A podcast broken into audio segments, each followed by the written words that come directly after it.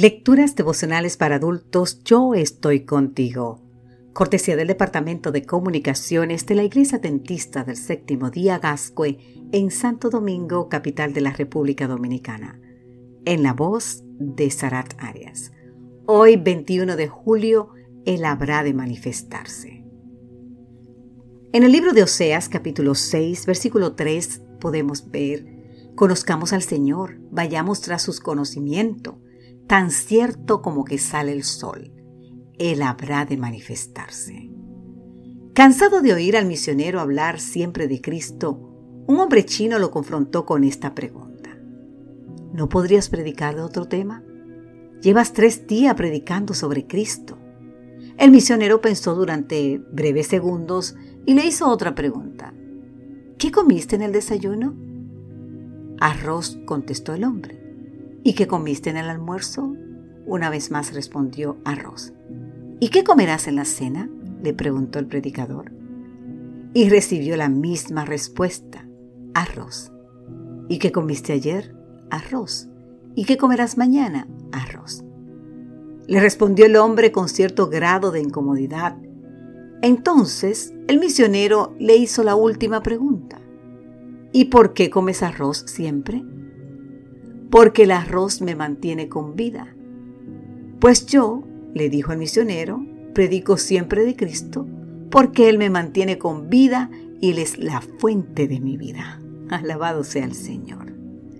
El profeta Isaías nos recuerda algo que muchos solemos pasar por alto.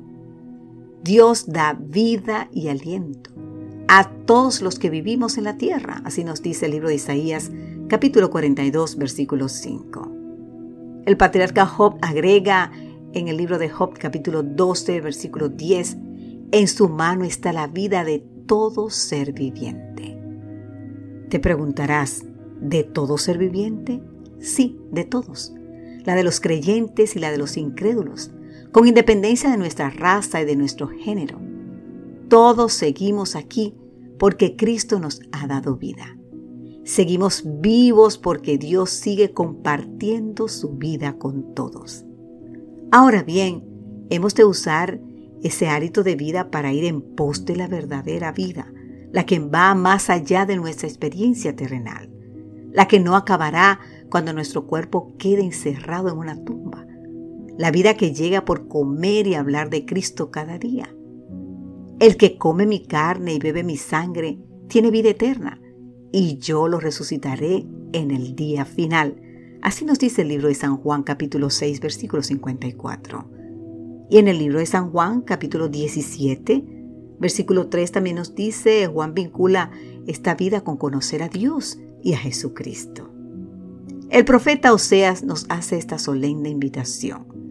Conozcamos al Señor, vayamos tras su conocimiento, tan cierto como que sale el sol él habrá de manifestarse.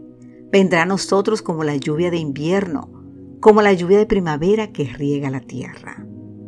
Querido amigo, querida amiga, hoy podemos ir tras ese conocimiento y cuando Cristo se manifieste, seguiremos con vida. Que Dios hoy te bendiga en gran manera, querido amigo, querida amiga.